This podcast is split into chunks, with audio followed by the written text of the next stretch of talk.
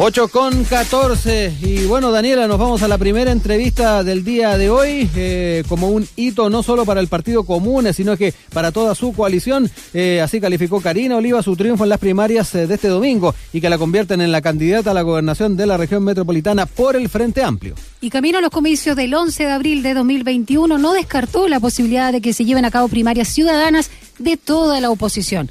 Así ya lo adelantó en el debate organizado por USACH y Chile 21, el único donde estuvieron los seis candidatos y candidatas justamente a la gobernación por la región metropolitana.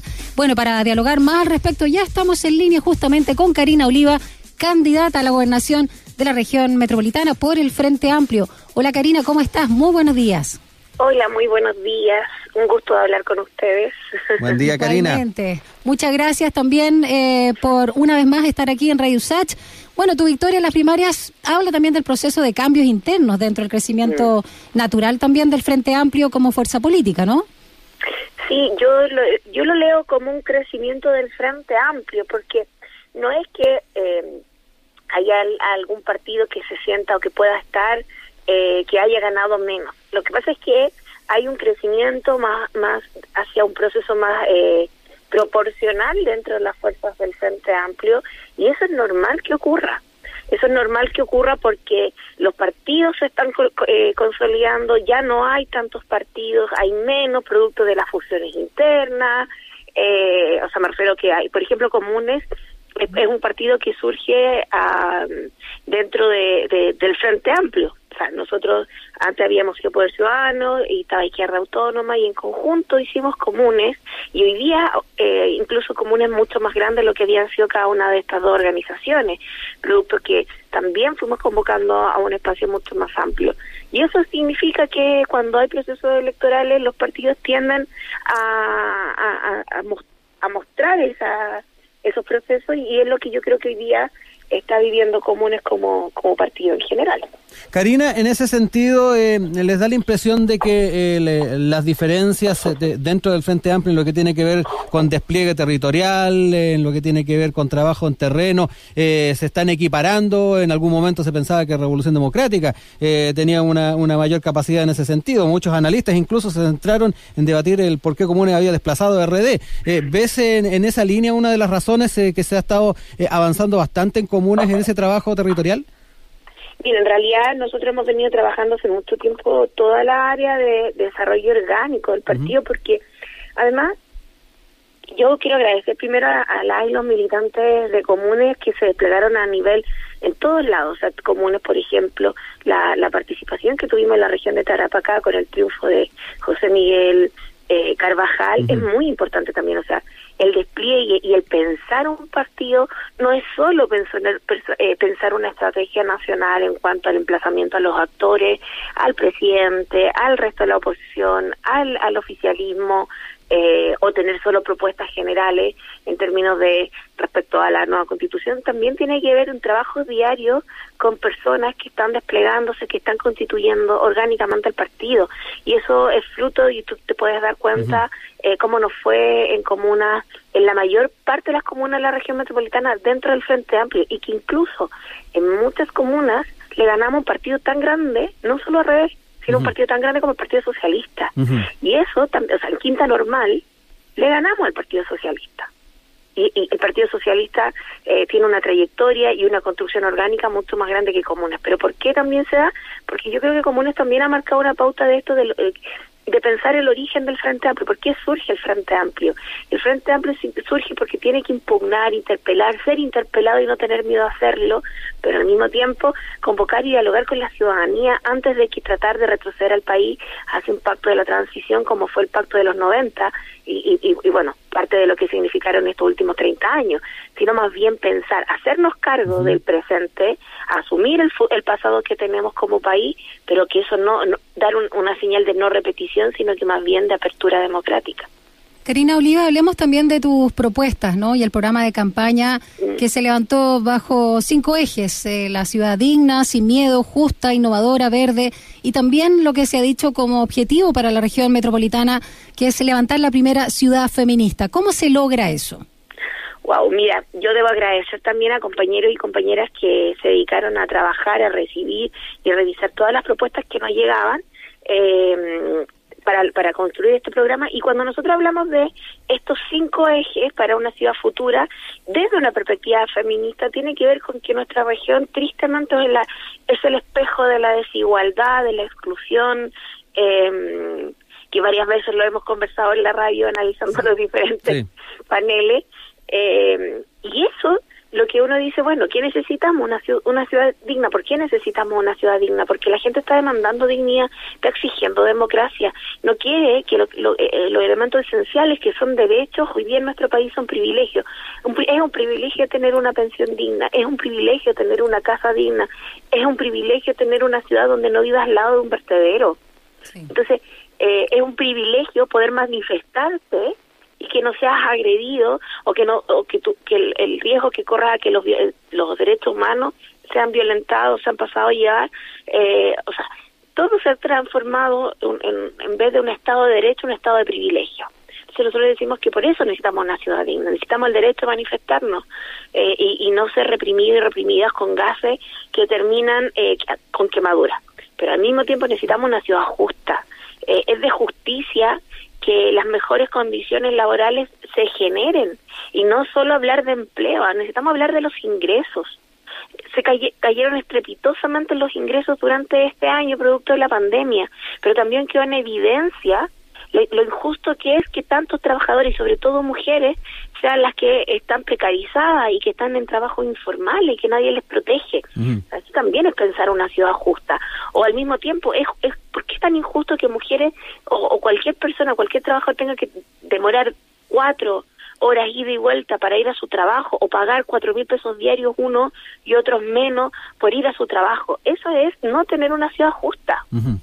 Cuando hablamos, bueno, sin miedo por todo lo que ha significado la política del miedo que hemos enfrentado las mujeres históricamente, eh, porque es complejo salir a la calle, porque una no se siente segura, pero al mismo tiempo porque necesitamos una ciudad sin miedo, porque no, no le tenemos miedo a los narcotraficantes, necesitamos enfrentarlo y necesitamos políticas de prevención del delito, pero que vayan. El, realmente en la medida a, a erradicar el, el narcotráfico y la delincuencia y no y no a eh, criminalizar a la ciudadanía y menos a, las, a los sectores más vulnerables. Eh, Karina, hablabas de, de, alguna manera garantizar ciertos derechos, eh, derecho a manifestarse, derecho de alguna manera a dejar en claro cuáles son las opiniones, las preferencias. Eh, y una de las formas de manifestarse era participar de la primaria del día domingo. no tuvimos la, cantidad de votantes que tal vez habría sido la óptima. ¿Cómo ves también ese tema? ¿Consideras que aún falta mm, cultura de primarias en Chile, que eso también primó un poco? Cuéntanos de alguna manera cómo visualizas ese tema. Yo soy de las que cree que en realidad tú no puedes culpar a la ciudadanía. Eh, eh, o sea, decir que falta cultura cívica es como tirarle la pelota al córner o tirarla que, que sea la ciudadanía como la responsable.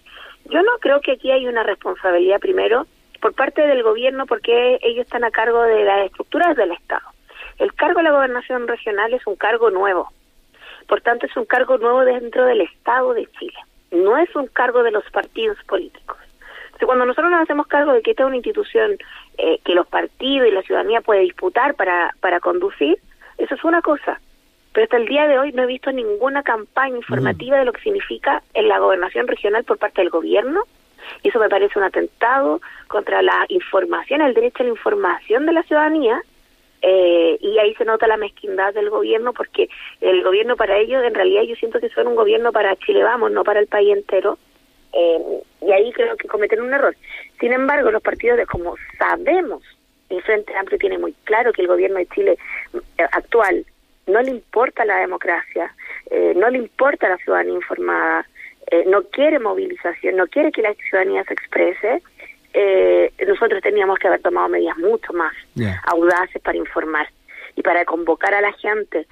yo escuchaba ahora recién los resultados de la encuesta que ustedes hicieron el ah, día de ayer eh, y, fíjate que la única forma de superar eso, esos resultados y que sea la tercera opción sea la primera es, el, es que podamos convocar a la ciudadanía a ser la protagonista de estos procesos electorales. Mm. Y eso es lo que no hemos logrado como Frente Amplio o, todavía transmitir. Eso tenemos que hacernos cargo, pero también tenemos que ponerlo en su justa medida. O sea, yo, yo creo que acá, por ejemplo, todos han cuestionado mucho el Frente Amplio porque no sacó, o sea, que, que la otra coalición sacó mucho más. Mira, te puedo decir que la otra coalición, lo más probable es que solo convocó a lo que puede convocar. Y el Frente Amplio convocó eh, a un segmento de lo que puede convocar. Y eso también tenemos que saber leerlo. Y, y, es responsabilidad nuestra empezar a convocar a toda aquella persona que, que sienta que puede cambiar las cosas. Nosotros no podemos ser un gobierno regional de, de administración. Nosotros no venimos a administrar, venimos a transformar democráticamente con la gente. Y eso yo creo que nos tiene que diferenciar de, la, de los candidatos al lado. Eso, el tema de, no administrar es la principal crítica que también de alguna manera has expresado en distintos medios de comunicación respecto a, Claudio Rego, que es el otro ganador en este caso de unidad constituyente. El que tema representa el pasado. Exacto, que representa el pasado, dices tú, en, en el Mercurio, sin ir más lejos. Sí, mira, en realidad a mí lo que me pasa es que eh, a mí me agota un poco la soberbia que siempre se nos trata a quienes empezamos a eh, disputar espacios políticos porque eh, supuestamente no tenemos trayectoria. Yo no creo que las personas no tengamos trayectoria. Todos venimos con alguna historia, sea muy personal o sea de espacios de, de otros espacios, sean sindicales, sean de movimientos sociales, incluso la vida personal. y eso yo creo que es una arrogancia permanente de las élites y yo creo que es un error, además, yo, yo creo que ahí se comete un error eh, permanente y es más, creo que siempre es mucho mayor con, con las mujeres. Entonces, eh, cuando yo hablo de que se representa el pasado, es que tú estás con, con esa lógica de decir, yo ya tuve experiencia porque lo hice todo, bueno, pues yo puedo responderte, bueno, entonces si eres parte del problema porque estos últimos 30 años son un problema para nuestro país. Y decir eso eh, con todo el respeto que me merece Claudio Rego, con, con todo lo que también lo he felicitado por su triunfo, yo creo que también hay que ser más humilde para enfrentar estos procesos. No, yo no puedo, no puedo creer que haya arrogancia, el nivel que a veces le asiento, para... Eh, para para analizar esta esto esto que está pasando o sea eh, el hecho de que Tiltira hasta el día de hoy sea eh, una zona de sacrificio porque lanzaron todo porque le quitaron el agua porque zona Rungue no tiene agua bueno, significa que, porque ¿cuál es la responsabilidad del ex intendente que permitió eso y que solo Vitacura, Las Condes tienen las mejores áreas verdes, tienen un presupuesto mucho más grande, donde estuvo el proceso administrativo y distributivo cuando como intendente tenía muchas más atribuciones de lo que hoy, si llegásemos a ser gobernadores, podemos tener. Ahí yo creo que ahí hay una responsabilidad política de uno con, con su propio pasado yo tengo que hacerme cargo de, de mi pasado en cuanto a por qué no empujé y por qué no convencí aún más a la gente que los procesos tenían que venir antes. Sí, perdón, Karina. Nos acompaña Karina Oliva, candidata a la gobernación de la región metropolitana por el Frente Amplio. Respecto a lo que acabas de, señalar, eh, no solo por la candidatura de Claudio Orrego, sino también con lo que había señalado en el debate con nosotros acá en Radio USACH, donde te mostraste, Karina, a favor de la posibilidad de que la oposición y su conjunto llevara una carta unitaria para la elección de abril. ¿Sigue abierta esa posibilidad o no? O sea, yo estoy abierta a que los procesos democráticos se profundicen cada día más y que sea la ciudadanía la que decida. Eh, y eso me parece que, que es una señal política para que la ciudadanía confíe. Y uno no puede nunca cerrar las puertas. Yo no, yo no cierro puertas. Mi, mi intención como candidato y como posible gobernador, incluso si llegando a ser gobernadora, es abrir las puertas, no cerrarlas. Y eso hoy día, como yo manifesté mi disposición, a un proceso que la ciudadanía delibere de manera masiva, abierta, donde nadie se sienta excluido y excluida, o a que nadie le prohíban votar por mí, porque yo te puedo asegurar que mucha gente de unidad constituyente hubiese querido votar por mí y no pudo porque la ley no lo permite. Eh, y ahí se negó el principio democrático de nuestra constitución, esta que vamos a cambiar de el derecho a elegir y ser elegido. eh, en ese sentido me parece súper relevante decir que yo tengo una disposición y eso tendrán que resolverlo tanto la dirección de Partido Comunes como la del Frente Amplio como Mesa Nacional, producto que hoy día yo no, yo no me mando solita. eh, eh, y yo ahí soy muy militante, yo, yo no estoy por encima del Frente Amplio. Yo soy una militante del Frente Amplio de Base que hoy día le toca ser candidata a la gobernación regional y que tiene una disposición y que será mi coalición, los presidentes de mi partido, el presidente de mi partido, con, con la dirección en sí en conjunto, con el partido en conjunto, como también con el Frente Amplio en conjunto, de decidir cómo se hace. Pero yo no puedo negarme a un proceso democrático. ¿Por qué lo voy a hacer si yo no tengo por qué tenerle miedo a la gente?